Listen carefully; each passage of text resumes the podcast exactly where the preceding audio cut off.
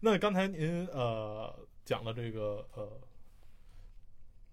精神象学、理想国和利维坦，也推荐了这个西方史纲和罗马史纲，实际上是一个呃从一个人类共性的角度尝试呃去阅读西方能够给自己的影响。那毕竟您的这本书还是主述的是中国历史，对，那您能够呃阅读了哪些呃阅读的刚才讲到这个中国亚洲呃中国的亚洲内陆边疆，这是一个一部讲边疆史的，还有这个《隋唐制度渊源考》，这是讲中古制度史的，啊，呃是可以说是两边儿的各自都非常有重要的代表性的历史著作。那这两本著作的阅读，对于你来去提出一个不同于以往的中国历史的解读，有着怎样的影响？呃，中国的亚洲内陆边疆，我倒不是把它当成一个边疆史的书来读，当然它里面是呃有大量的边疆史的东西了，，对主要的内容是叙述这些东西。对，但是对我来说，更大的一个价值是一个方法论的意义上，嗯，让我意识到我该怎么去理解边疆。过去我就是把它当做中国的一个边缘地带，边缘地带你就觉得不重要嘛。但是中国的亚洲内陆边疆这本书，你读完之后才意识到，那根本不是什么边缘地带，相反，那是中国之所以能够成型为中国一些至关重要的构成性的要素、构成性的支柱。你脱离开对那些构成性支柱的理解，你根本是理解不了中国的。不仅理解其呃，不仅理解不了中国，你甚至对于中原的理解都是残缺的。因为中原实际上是在跟边疆互动的过程当中，相当程度上，边疆构成了中原能否生存的第一约束条件。呃，那么如果中原这边的内部的一系列的政治、文化、经济、军事等等，它一系列的制度安排，如果不能回应那个第一约束条件的话，实际上它就是中原一定会死掉的。那反过来，它是在怎么回应那些条件？它的一系列的这个制度安排，你只有从边疆的视角下，你才能够理解它为什么会那么走。所以在这个意义上，《中国的亚洲内陆边疆》这个书，当然这个书是给我提供一个最初的呃着眼点、最初的入手点，就是让我知道边疆该怎么去理解它、解读它。接下来我就是顺着这个思路，我读了更多的关于边疆学的东西了，那是那是后话。然后《隋唐制度》这本书，呃，陈寅恪先生他也是从给我提示几点，就是第一，历史它是在它是活生生的人，它是在具体的人的博弈当中展开的，而只要你从人的角度来研究的话，你脱不开对人性的理解。实际上，甭管是陈寅恪先生的书，还是陈寅恪先生的呃高徒呃田余庆先生，我读他们的书都是从里面读到，在有限的资料当中，基于对于人性的那种极其深刻又细腻的把握，怎么样的在极其有限的资料里面能够构建起一幅完整的历史图景。哇，这种这方面的史实就是见识的史实，啊，这种史实真的是让我叹为观止。那我，呃，只能是实在没有那那么高的能力，照猫画虎往这方向去学，取法乎上，得乎其中，往这方向去努力。在这个意义上，给了我一个很重要的呃很重要的榜样。然后再以及就是呃这个呃再再以及就是那个什么那个唐宋变革。那就不不仅不是在这本书里了，呃，一方面陈寅恪先生自己他也讨论过相关的东西，然后再以及日本的京都学派，实际受陈先生的呃影响也很多，他们更加强调这个唐宋变革论。唐宋变革呃是中国历史上中国社会的一个重要的结构性的变化。呃，在唐宋变革之前，也就是说从汉到唐之间，中国咱说中原吧。中原的社会结构是一种呃豪族制的社会结构，那么豪族制的社会结构之下，呃，君主跟社会上的那些豪族之间，呃，多多少少有点类似于合伙人关系。当然了，这实际上还是董事长啊，但是这下面都是经理人，但是经理人非常之强悍，于是这董事长是没有办法一言堂的，说了不算。呃，所以我说多多少少有点类似于合伙人的关系，只要是合伙人关系。那么董事长是没有办法呃自己说了算的，他必须得得大伙商量着来。可是到了呃宋朝往后一直到清朝，那么呃中原的社会结构呃当中豪族没有了，变成一个平民化的社会了。只要变成平民社会之后，那么呃君主跟社会跟他大臣相互之间不再是那种准合伙人关系了，全都变成职业经理人关系。呃，那么对于商业经营有了解的朋友，一定就知道，合伙人制跟这种职业经理人制，它在你的公司治理结构上会有什么样的巨大的变化，以及你的公司文化上，呃，你的公司的内部的这种利益分配上，你的这个考核机制上等等一系列，全都会有巨大的变化。而中国历史在唐宋变革之间，造成中国历史一个巨大的这个从中原的角度来看，巨大的转折点。而这个转折点，同样它也反馈在边疆上，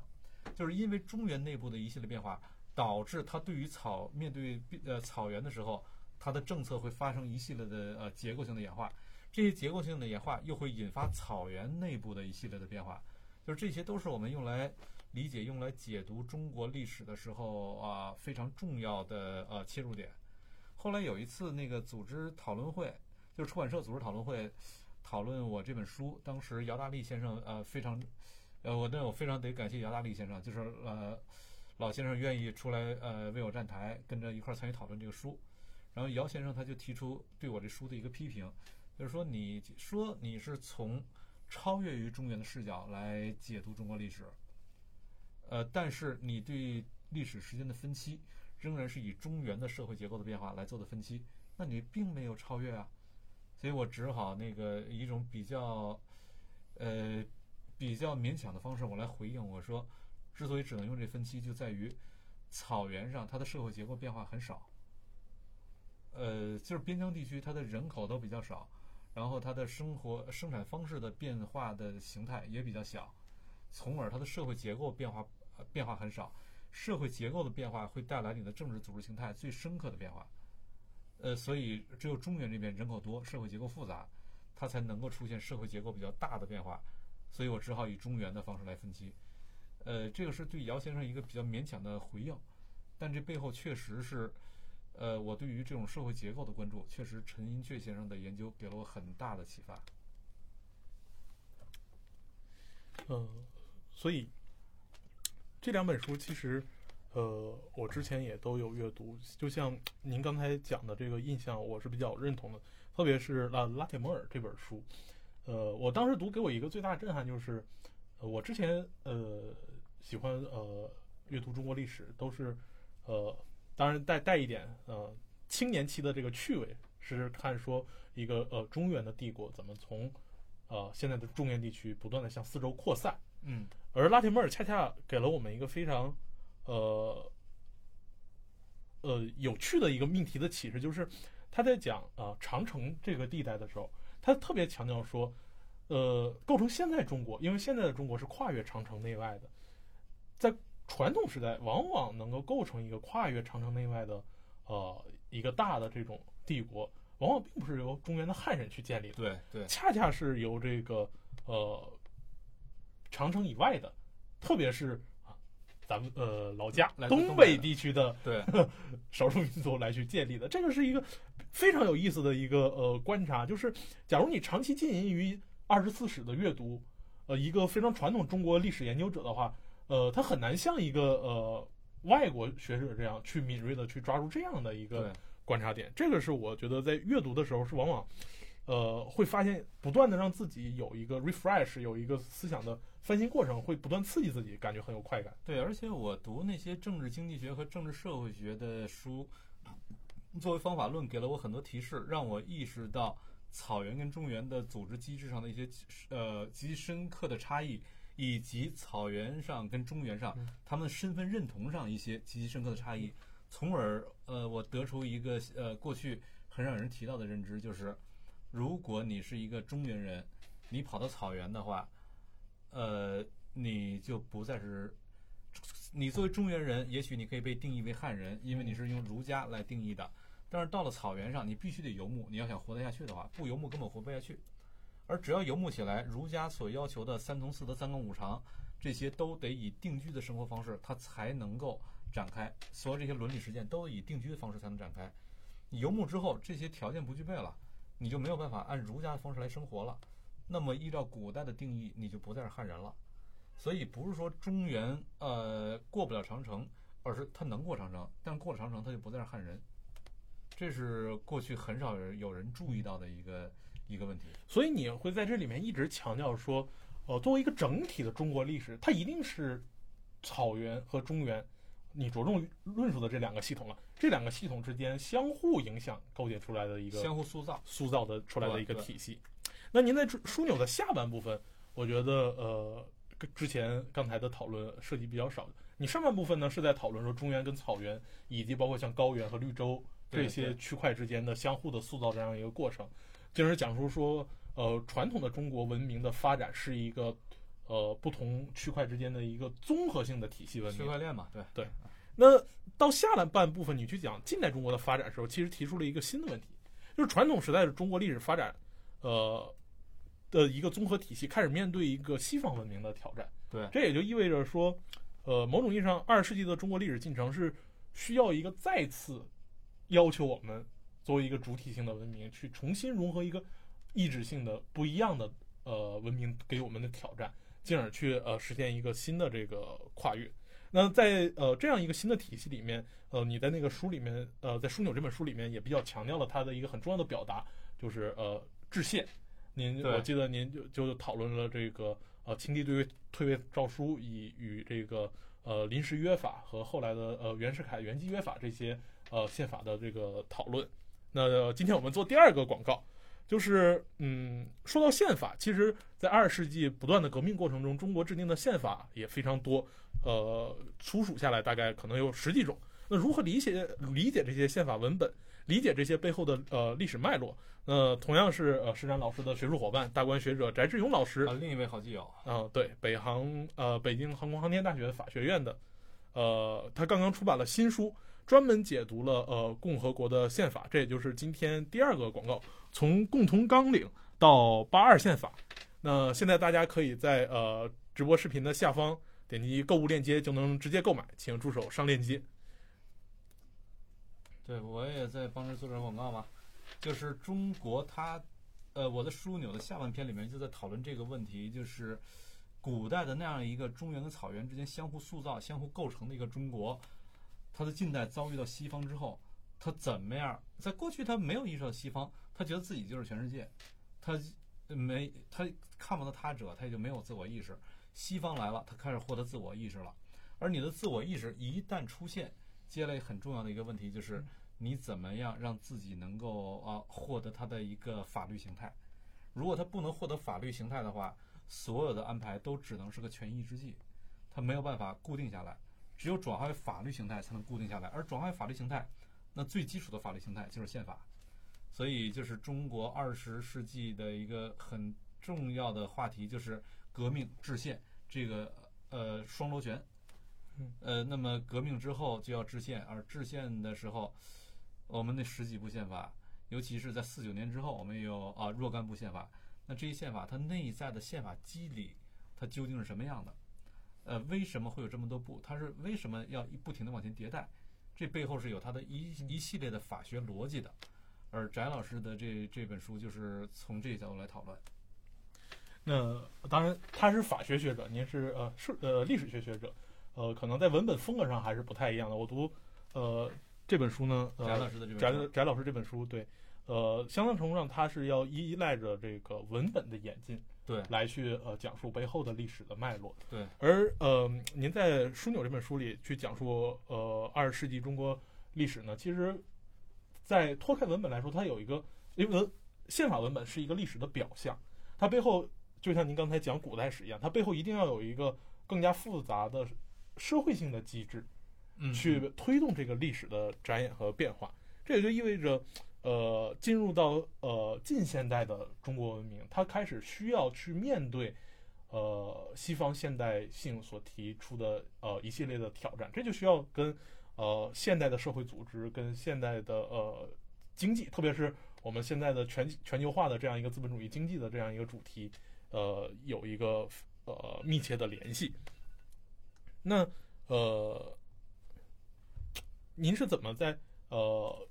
呃自己在阅读社会学和经济学、政治经济学的这样一个呃著作中去尝试去呃理解中国的近代，特别二十世纪历史的这个变化？呃，二十世纪的中国从几个角度来解读啊、当然这个要想有一个足够好的、足够深的解释，还是得往前去呃追溯一下。往前追溯一下，就是在清朝它统一了天下之后，呃，我称之为就进入到一个和平红利的阶段。呃，在此之前，中原、草原呃几大政权、几支力量彼此对抗的情况之下，每一边都得养活一支庞大的肠胃菌。那么从整个大的这个系统而言，呃，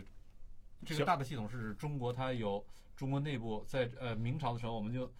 如果从整个大中国的角度来说，明朝那会儿它也是一个呃南北朝的状态。南朝就是呃长城以南明朝，北边蒙古啊、女真啊，那都是属于广义的北朝。啊、那么在这种南北朝的状状态之下，每一边都得养活一支庞大的常备军。呃，从整个系统上来说，它的这个呃成本就很高。内耗比较大。对，那老百姓的财政压力就大嘛。呃，而大清把这些都给统一了之后，呃，整个系统只用养活一支中低强度动员的常备军就够了。呃，系统它的成本就急剧下降，老百姓交的税也少了。于是，在这种情况下，在这种情况下，那个呃，老百姓交的税少了，他能养活的孩子就多了，所以中国就出现了历史上非常重要的一个人口大爆炸的阶段。呃，这个人口大爆炸导致了呃中国的人口以前没有突破过一个亿，到了这会儿一直突破到了四个多亿，在清朝的时候，然后就导致呃一个非常严重的问题——内卷。也这也是现在大家都对在讲的一个词。对，所谓内卷，就是在有限的经济资源、经济空间当中，呃，过度的不成比例的投入了你的大量的这种呃各种资源，呃，以至于投入产出比完全不划算。但但是没办法，你的经济空间就那么大，而你自呃你要投入，你的人又这么多，要参与竞争的人又这么多，那他只好内卷。所以一旦内卷的话，就会带来一个问题，你啊、没有办法内生性的出现技术革命。因为任何技术都是要节省劳动力的。呃，只要一个技术出现，它一定是替代人工的嘛，才能提高效率吧。任何这种技术都是节省劳动力的，但我这儿最不缺的就是劳动力啊，所以你什么技术革命对我来说没有意义，没有价值。因此，在这种情况下，呃，在这种情况下，就是这种技术革命啊、出现不了的话，你这儿就没有办法出现内生性的出现工业革命。而不能出现工业革命，你的这个什么，你的这个过剩人口就消化不掉，这是当时一个非常严峻的问题，呃，非常严峻的问题，必须得回应的问题。而这个问题带来的一个结果是什么呢？仅仅靠中国自己，它是没有办法内生性的解决这些问题的。既然你靠内部出不来这个这个技术跃迁，呃，工业革命，那你就只能从外部来引入新技术，这就是西方。所以西方的到来，呃，从一个角度来说，它给中国带来了很多屈辱；但从另一个角度来说，它给中国带来了某种突破的可能性，往前突破的可能性。就是你只有新技术才能让你突破这种这种内卷的怪圈嘛。而且一旦呃突破了之后，还有另外一个可能性就是，呃，你这种过剩人口在作为封闭经济体的情况之下，它一定会内卷，因为经济空间有限，人又太多。但是，一旦加入了开放的世界经济体系，那么它不仅不会内卷，它还会成为你的一个竞争优势。因为到了这会儿，你就是在全球的范围内来获得你比较优势了。你人最多，你的劳动力是全球最便宜的，谁都便宜不过你。于是，它就会成为你的竞争优势。只不过，这个竞争优势要想能够释放得出来，它又得以这个国家能够政治上自我整合为前提。否则的话，你光靠这个加入世界市场，有可能你口岸地区被外部市场所拉动，呃，发展的非常之好，但是呃，内陆地区它呃无法被拉动，它它就就跟口岸地区严重的撕裂，这种撕裂会导致你这个国家出现严重的社会动荡，最终内战把你的成果一把清零。对，所以看近代中国，既有像呃内陆地区非常落后的农村，也有这个远东第一大都市上海这样现代化的城市。对呀、对呀、所以在这种情况下，你又得能够政治上完成自我整合，你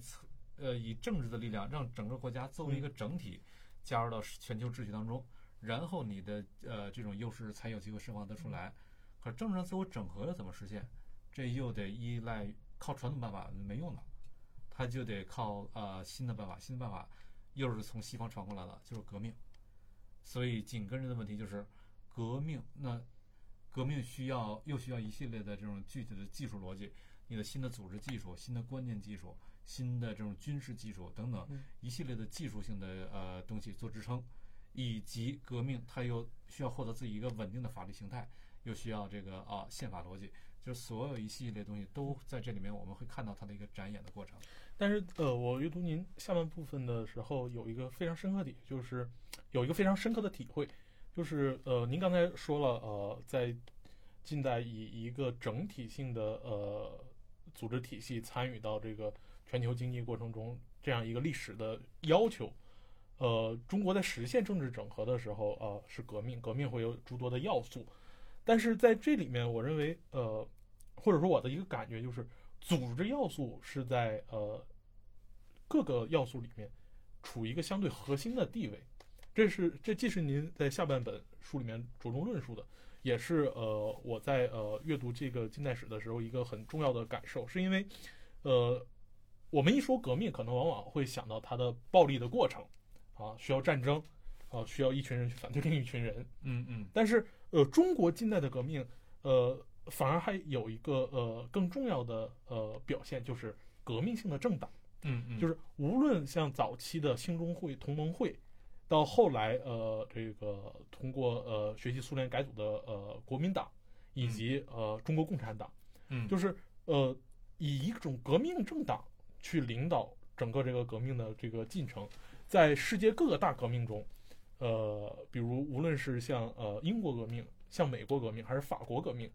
都缺少这样一个状态。俄国革命要，呃，对俄，因为因为俄国革命就是呃共产革命是从俄国呃传入到中国里的嘛，所以这两个革命之间会有一个非常类似的呃一个组织性的。但是回到中国历史来说的话，相对于之前，我们可能嗯、呃，您在研究呃传统时期的历史的时候，会经常说有所谓的武装政治集团，嗯啊，像陈寅恪先生讲的呃所谓的关陇集团，往往会有这种集团，但是革命性的政党。跟这种呃传统的政治集团有着一个非常本质性的区别，就是它有着相当严密的这种组织，而一个组织能够形成一个组织，能够去动员、吸引人去进来，它肯定会有一些呃非常独特的机制或者是呃技术在里面。那么您在呃研究这一段历史的时候，您感觉您读到的呃无论是支配社会学还是宗教生活基本形式。对于您对这个组织性的要素的理解，有没有哪些启发性的？呃，宗教生活的基本形式给我一个很大的启发性，就是，呃，实际上现在就是前几年特别火的一本书《人类简史》，呃，就是赫拉利写的那个《人类简史》，很多人都觉得哇，读了之后太开脑洞了。实际那本书里面最开后面部分，我都觉得脑洞性一般，真正开脑洞的部分都是在前面那个谈论这个人类的几大革命。认知革命啊，农业革命啊，等等，它那几大革命的时候，但那几大革命里面，它的一系列谈论，在我看来，没什么观点上的创新。真正，它实际上它所谈的是什么呢？只不过是对图尔干那本《宗教生活基本形式》里面一系列的理论观念做了一个科普化的转述而已。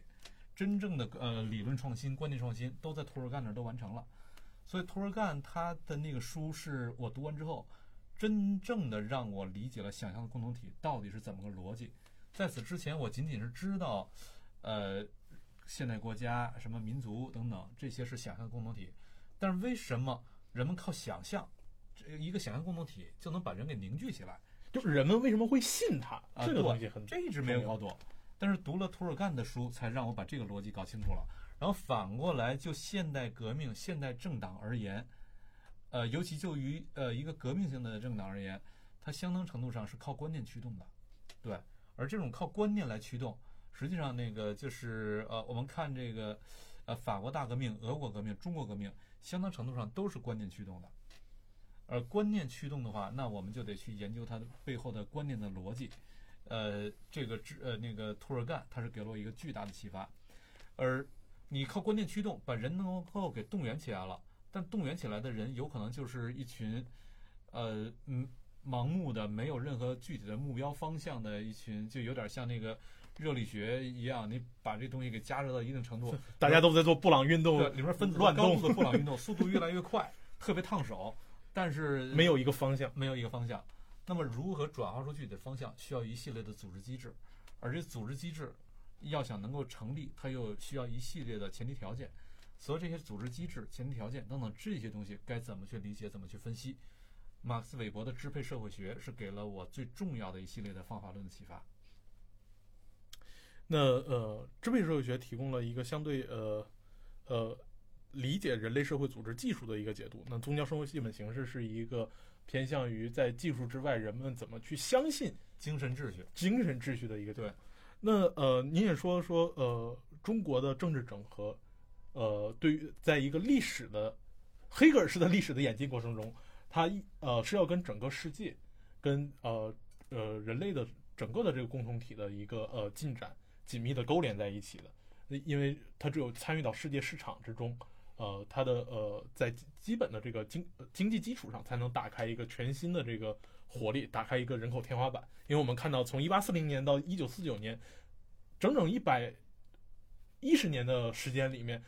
呃，传统中国的人口顶峰也就到四亿了，对，几乎没有什么发展。而要想突破它，到后呃到四九年之后。呃，我们能人口再一次的不断的去呃新增到现在的十四亿，呃，这完全是在传统中国无法想象的。这也就是说，呃，现代的工业经济、现代的工业技术、现代的农业，以及整个的呃现在的这个呃市场化的呃世界市场，都提供了一个全新的呃历史的运作逻辑。那您呃去刚才提到说，经济学给你呃政治经济学给你很重要的呃启发的，反而是一个相对古典的著作，是《国富论》。一个十八世纪的著作，一本古典的，一本现代的。《国富论》它是，呃，《国富论》过去人很多人都说这是经济学的呃奠基性著作，呃，但是等到我把自己把《国富论》真读了一遍之后，我才发现，呃，它当然它是经济学的奠基著作了。就是咱们现在分析经济问题的时候，劳动、土地、资本这三要素，呃，那最初就是在《国富论》里面提出来的。而这仍然是今天进行经济学分析的时候最重要的一个呃基本的这个框架，基本的呃分析框架。对，那它它这个意义上，它当然是一个经济学的奠基性著作了。但是呃，亚当斯密他更加关注的是，他搞出呃大致理出了我该怎么分析经济问题之后，他就要追问：既然经济是这三要素，然后这三要素以什么什么样的方式来呃组合来运转，能够促成我们的经济发展？那么什么样的政治形态？才是最有利于这三种要素它的组合效率呢？呃，这个私密他就在追问这个问题，所以私密的这种这种追问，它背后它所带呃所产生的是一个政治经济学的关注，就是他他在关注经济的该怎么分析，同时更进一步的去关注什么样的政治才最有利于经济的呃这种发展，以及这是就对内而言什么样的政体形态。对外而言，什么样的世界政治状态才是更有利于呃人类福利的总体性的提高？呃，私密在这方面的这个研究是是帮助我从一个政治的角度去理解经济，去把握经济，这对我来说非常重要。以及我看现在的一些基本的经济学、经济分析方法什么的。嗯，今天我们看经济学已经都高度的技术化了，非常的量化，就没有数学基础你是做不了的。对，没有数学基础我是做不了的。然后都是高度的模型化什么的。但是模型量化，它都有个前提，就是你得有大量的经济指标嘛，你才能把它量化，才能模型化嘛。而经济指标就是一系列的具体数据，但数据本身是不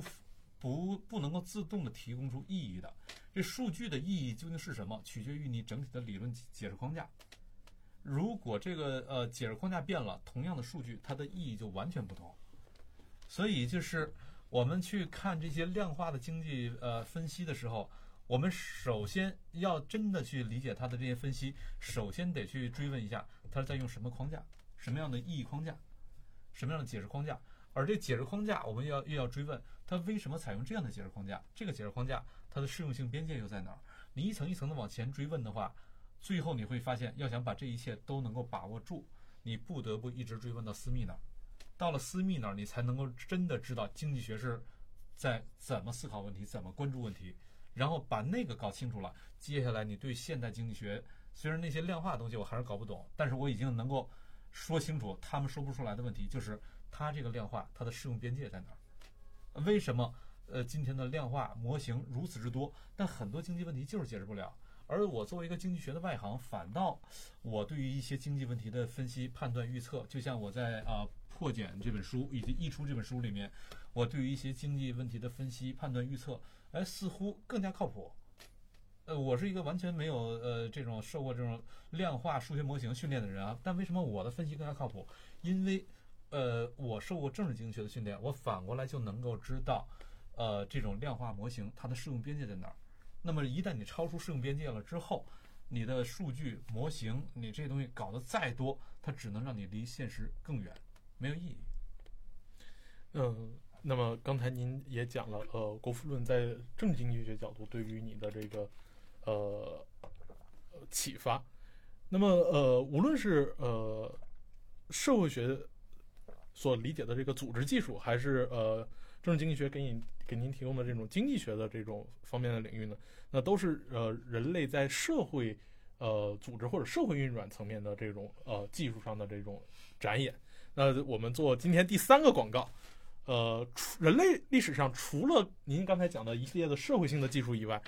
物质技术也同样起到了非常重要的作用。那么，大观学者同样也是好基友实然老师的好基友。呃，张孝宇老师呢，刚刚也写作了新书，呃，就是这本《技术与文明》。那张老师尝试以技术的视角，以技术作为一个主体视角，去理解人类历史的发展，讨论那些改变人类历史进程的。呃，最关键的技术，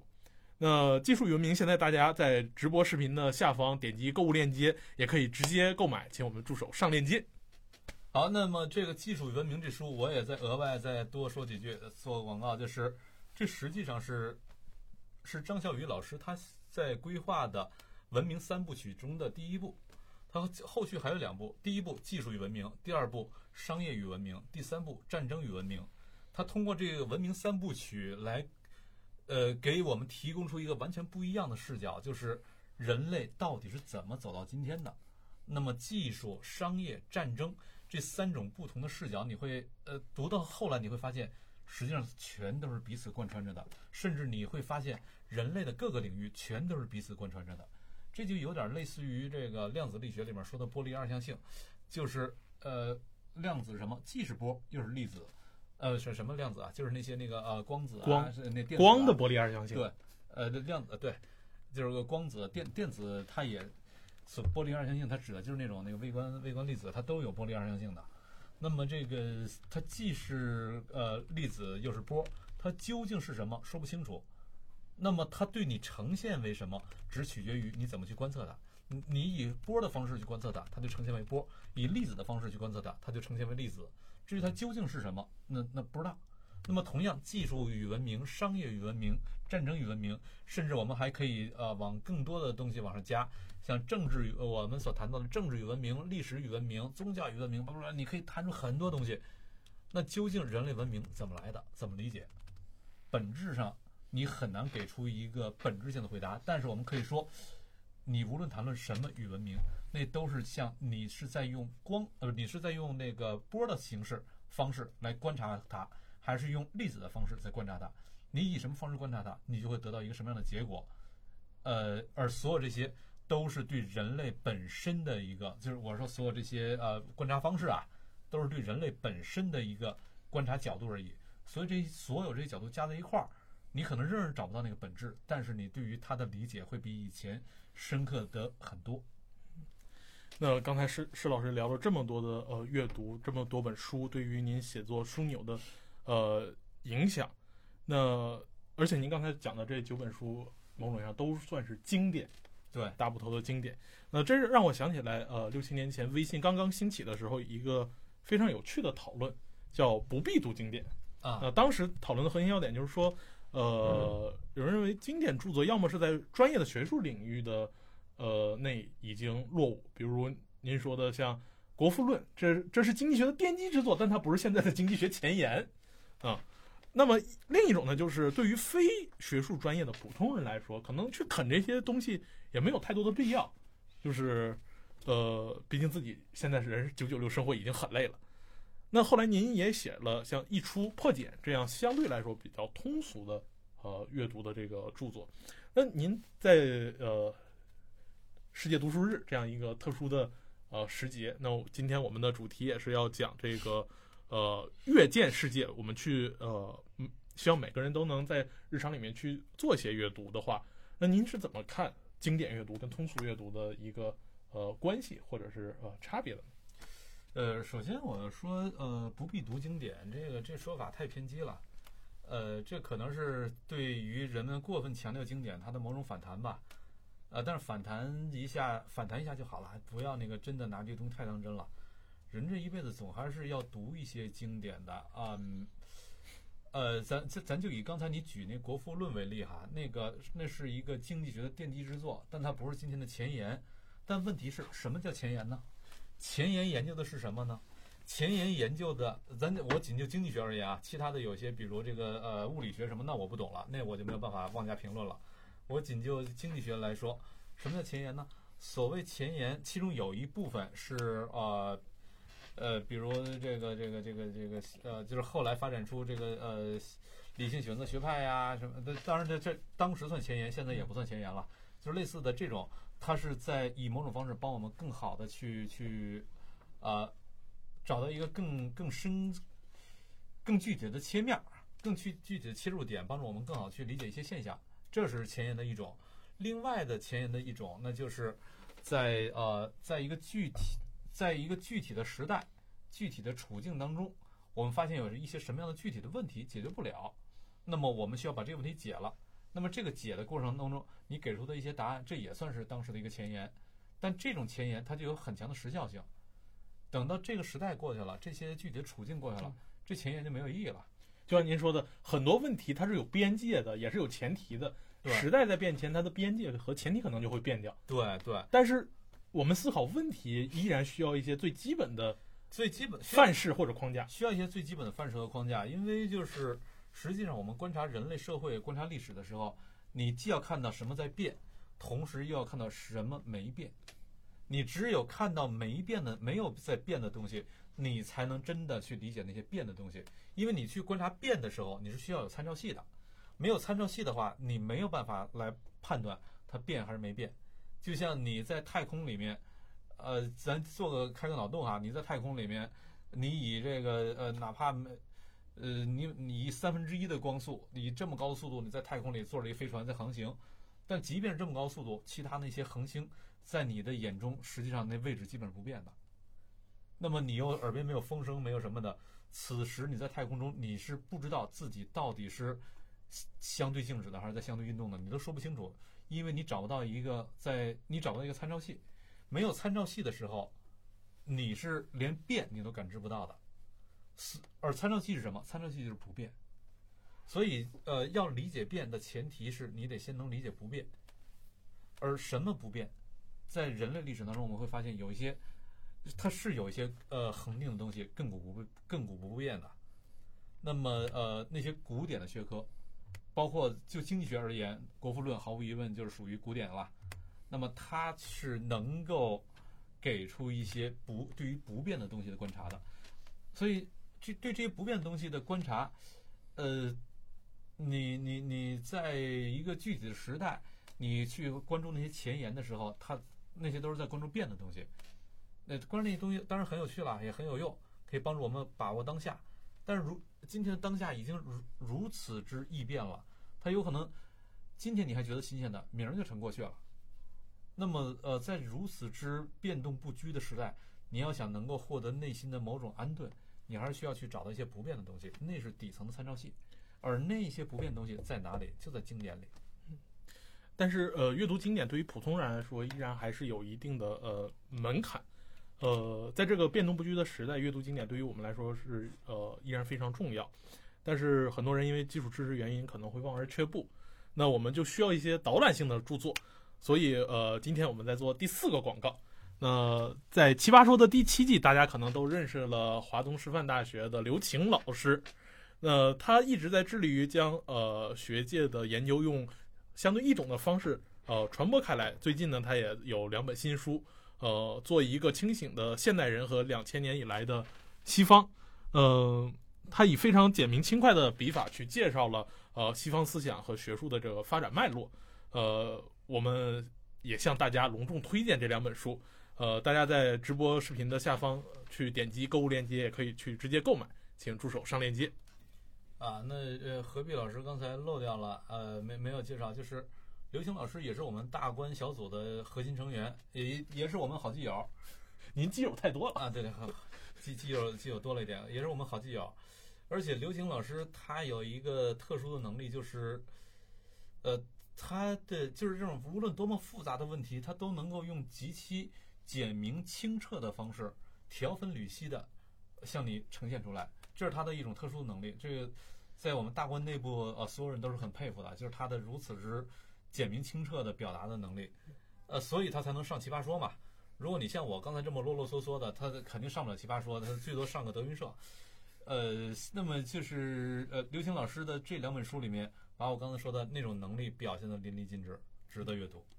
那说到基友，那独学而无友，则孤陋而寡闻。现代人在城市生活里呢，可能往往会陷入一定的社交焦虑，一方面怕别人过于打扰自己生活，嗯一方面又特别怕自己没有朋友。那您在这个阅读过程中，刚才也说了，就是逐渐结识了大观呃学术小组这么多呃老师朋友。那你们在日常中是如何去交流和呃相互去讨论自己的这些阅读的呃收获呢？呃，我们大观小组定期的有会议嘛，在我们定期召集的会议上，就是大大家会每次会议都会有一个主题，而且每次会议的这些主题，会议跟会议之间的主题都是相相互连贯的，而这些主题连贯的贯穿在一块儿，就会发现它实际上是对于我们一个持久的共同的问题的统一的，从不同角度呃持续在回应的一个问题，就是究竟中国是谁？中国究竟怎么呃走到今天这个样子？中国究竟未来可能往什么方向演化？呃，我们持续都在回应呃，在关注、在思考这些问题。那么在这个背景之下，我们所有的这些我们这些兄弟、这些好基友都是跨学科的，什么学科都有，政治学、哲学、经济学、法学、社会学、历史学、宗教学等等，是什么学科都有。呃，在今天已经学科高度分化、高度专业化的时代，同一个学科内部不同的亚学科彼此之间可能都很难聊得起来。但是我们如此之跨学科的兄弟们，却能一块儿做研究，持续了到现在十二年了。呃，原因在于我们根本不是从学科出发，我们都是从问题出发。所以刚才你说我们经常怎么交流，我们都是从各自的问题，呃，我们从统一的问题出发，然后各自学科只是作为各自的用来解剖同一个问题的不同的手术刀，呃，不同的工具。从这个工具的视角来关注自己的学科，然后从问题的视角来关注自己的研究，这是我们呃大观小组持续的共同的研究的方法。那每一次交流回来以后，呃，从短暂的相聚到更长时间的个人阅读的过程中，是不是对呃您的这个阅读本身也会有一个刺激和呃给你打开一个新可能新的别人提供了一个新的这个呃阅读方向给你？呃，是啊，当然了，就是每一次我们大观小组的那种讨论，它都会有大量的这种，呃，就就是每个人都要提，就这个一个议题，每个人都要提交自己的文章，呃，然后那个这文章唯一的价值就是作为靶子，别人上来呃群围殴你，然后你被围殴了一通之后，你再参与去围殴别人，那每一次都会给我们提出，就相当于别人用他的学科的视角。让你意识到原来你自己有大量盲区，每次都会受到无数的这种盲区的刺激。你说回来那不服嘛，被人围殴了不服嘛，然后回来之后那我就得再磨练功夫，然后等着下一次我再去报仇，再去反击。下一次会议上我再报仇反击，那么这就逼着我才去不断的让我意识到我缺什么，我需要补足什么，然后不断的逼着我去学习更多东西。所以也是在这个呃群体的不断的相互砥砺过程中，才会有了这么厚一本枢纽，让而且还有着如此丰富的内容。以及还有我的好基友们所有的这些书，好这只是一部分哈，还还有更多。这呃没有后续希望大家关注。呃还还有没有摆出来的，还有更多，以及后续会有更更多。那非常感谢呃施老师今天的分享。那我们也最后做一次广告，呃，首先是施展老师的这三本书《枢纽》《溢出》和《破茧》已经上线，大家在呃直播视频的下方直接点击购物链接就可以购买。同时，我们还有一个施展老师的签名本的抽奖，也欢迎大家呃点击链接去呃抽，看大家有没有这个运气。那此外，为了让大家更方便的分享老师们的思考和对时代问题的回应，呃，大观学术团队呢，呃，在年度大课《人文通识一百讲》，呃，也在喜马拉雅这个音频平台上，音频音频平台喜马拉雅的音频平台上上上上线了，算了吧。上线了《人文通识一百讲》。啊，那这个课程呢，呃，深入到时代问题的最底层，把各个学科，刚才像呃老师说的，呃，宗教学、政治学、哲学、法学、经济学、历史学、社会学，呃，这一系列的学科融为一体。那也欢迎呃广大的观众来加入。嗯、从二十四号今天到后天二十六号这一段期间呢，呃，大家去购买这门课的话，享受读书日的特殊优惠五折。呃，下载喜马拉雅 APP 搜索“人文通识一百讲”，可以直接购买。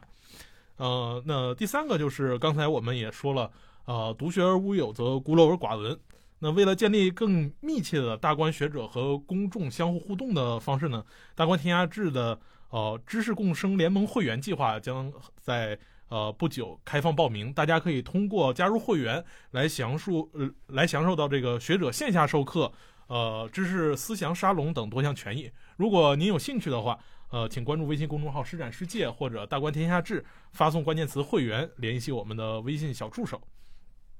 那呃，最后我们这里刚才看到助手给我们发了有两个呃小互动的问题，对互动小问题，呃，您就简单的回答，就、嗯嗯就像刘青老师一样。啊，这这有点难度。呃，第一个问题我看一下啊，哎哎，啊，第一个问题就是希望老师您在直播后能总结一下今天您提到的这九本书对呃这九本书，就啊啊简单提纲挈挈领的去总结一下这九本书。简单提纲挈领总结九本书啊，好，我分别说一下。呃，第一本《理想国》，这是呃西方哲学所要面对所有的问题，都在这本书里面提出来了。这需要仔细读才能读得出来。初读的话，你会觉得里面在胡说八道；仔细读的话，你会意识到西方哲学所要面对的不仅哲学了，西方世界所要面对所有问题，在这本书里面已经全都提出来了。第一本《理想国》，第二本《利维坦》是人类他的所有的恶全都释放出来的情况之下，是否人类仍然能够组成秩序？利维坦在尝试回答这个问题。第三本《精神现象学》，精神现象学就是我们一个极其多元、极其复杂又充满了各种爱恨情仇、充满了各种屈辱与悲怆的这样一个人群，他们面对世界的时候，他如何寻找到他的呃主体性，寻找他的自我意识？精神现象学在这方面啊、极其强悍。当然，精神现象学大概也是我所说这些书里面最难读的一本，你就会初读的话，你会觉得里面完全没一句人话。但是如果真的读进去的话，呃，反正我读的时候，那真的是始终是一种那个，我我不知道没吸过毒，但是我觉得吸毒的话，大概大脑里面就是那种状态吧。然后，中国的亚洲内陆边疆，呃，中国的亚洲内陆边疆这本书是让我第一次的意识到我该怎么去理解边疆问题、边疆史。呃，此前边疆史、边疆问题对我来说就是中国的一个边缘，到了这儿我才意识到中国的边疆边疆怎样的作为中国的一个构成性的支柱，这是非常重要的。那么《隋唐制度渊源考》，陈寅恪先生的这本书，它是从呃罕见的史实、历史见识这个意义上，史实罕见的史实，让你去知道一个真正的顶级水准的历史学家他是怎么思考问题的，他是怎么去关注分析问题的。然后支配社会学，呃，马克思韦伯的支配社会学，支配社会学，呃，当然这是韦伯他死后，他的夫人把他大量的手稿，他的夫人和学生把他大量手稿给汇编在一块儿，呃，巨厚的三大本加在一块儿，大概有这么厚吧，叫做《经济与社会》。但是后来有人把这个《经济与社会》这三大本又拆解成他的若干个单行本儿，其中拆出来的一个单行本叫做《支配社会学》。支配社会学是帮助我获得了一个至关重要的分析工具，就是，呃，人类的自我组织，它是究竟怎么成立的？它的各种各样的前提条件都是什么？你怎么去分析这些前提条件？这是支配社会学教给我的。接下来，涂尔干的《宗教生活的基本形式》，呃，这本书它是，如果你读了《人类简史》觉得震撼的话，那我告诉你，真正的思他的思想源头在《宗教生活的基本形式》这本书里面。他从一个最深刻的意义上告诉我们，人为什么是一个想象的共同体，如何基于想象，人类能够自我组织起来。然后《国富论》，《国富论》这是经济学的奠基性著作，但是它更是一个政治学的极其深刻的、极其高超的政治学著作。呃，读了这个书，让你能够对于经济学的原问题能够获得足够深刻的把握，从而你再去看今天的那一系列的前沿，呃，前沿性的研究，你就知道如何去把握，如何去分析，如何去判断这种各种各样的稀奇古怪的前沿研究，它们的适用性边界在哪儿，你就不会被被不会被蒙了。呃，《国富论》，然后最后一个，呃，阿瑞吉的《漫长的二十世纪》。这个刚才我介绍其他书介绍的比较多，这本书呃介绍的比较少。阿瑞吉是呃现在还活着呢，他是一个呃西方当代非常重要的呃西马，就是西方马斯主义者。呃，但马斯主义者他跟这个呃一般的我们通常所见的那种自由主义者相比，有一个特征在于，他思考问题的时候视野格局巨大超凡。就是他从来都是以全球为的，这是马斯他的一个基本特征啊。马斯思考问题，就像他在《共产党宣言》里面谈论地理大发现之后，人类呃开始或出现了世界市场，有了世界市场之后，没有任何一个国家能够独立于世界市场之外，那么就意味着任何一个国家的问题，你都不能脱离开一个全球秩序大背景来分析这个国家的具体问题了。那你要是呃。要想对于全球秩序大背景这个东西该怎么分析？你如果有了这样的一个分析格局、分析视野的话，你再去看一个具体的国家、具体的问题，此时你对它分析进行分析的时时候，你的穿透力就是完全不一样的。呃，而阿瑞吉在这方面是一个非常好的样板，就是《漫长的二十世纪》这本书，书名叫《漫长的二十世纪》，实际上他是在写从十六、十五世纪开始，整个呃世界的霸权转移史。这个霸权转移史。它背后怎样在一个全球结构之下，你去看霸权它的转移逻辑，呃，对我来说非常之开脑洞，非常之开眼界。那刚才施老师提到的这九本书，大家也可以通过关注微信公众号“施展世界”和“大观天下志”，呃，回复“直播书单”“直播书单”这个关键词，我们大家就可以获取到这九本书的呃具体的名称。那再有一个问题，也是今晚的最后一个问题吧。嗯。那啊，一个偏政策性的。呃，这是个忧国忧民的呃观众，诗人老师，我是一个对中国历史比较深入的读者，向您请教一下，他认为说今天中国日益增长的世界影响力得益于庞大的人口基数，但是我们现在面临着非常啊剧烈的出生率下降的问题，那这位观众就表示非常忧虑，说我们该怎么办？您对于呃中国的这个人口问题怎么看？首先。您认不认为说我们现在日益增长的世界影响力是得益于我们庞大的人口？那这是这是一个这是个前提，这是绕不开的。嗯，对。那么，呃，接下来这个问题就来了，就是的确我们现在看到说，呃，出生率呃在下降，新的出生人口也在下降。呃，有一天真的当我们需要面对说，哦，一个人要一个青年人要面对两个老老人来去养。那随着人口的这个长寿化，可能这两个老人上边还会有啊四个甚至是八个老老人，这样一个倒金字塔型的话，这样的人口压力对于我们日后可能会有什么样的呃发展的？实际上我是第一代独生子，呃，独生子女，就是我这一代已经开始感受到一点压力了。我估计像你比我年轻十几岁，呃，你这压力会更直接，压力会会更大。就是中国的世界上的影响力，毫无疑问跟。跟中国这个巨量的人口是有着直接的关系的，因为我在《枢纽》那本书里面，我不断的在提一个问题，呃，不断的在提中国的一个特征，就是超大规模国家。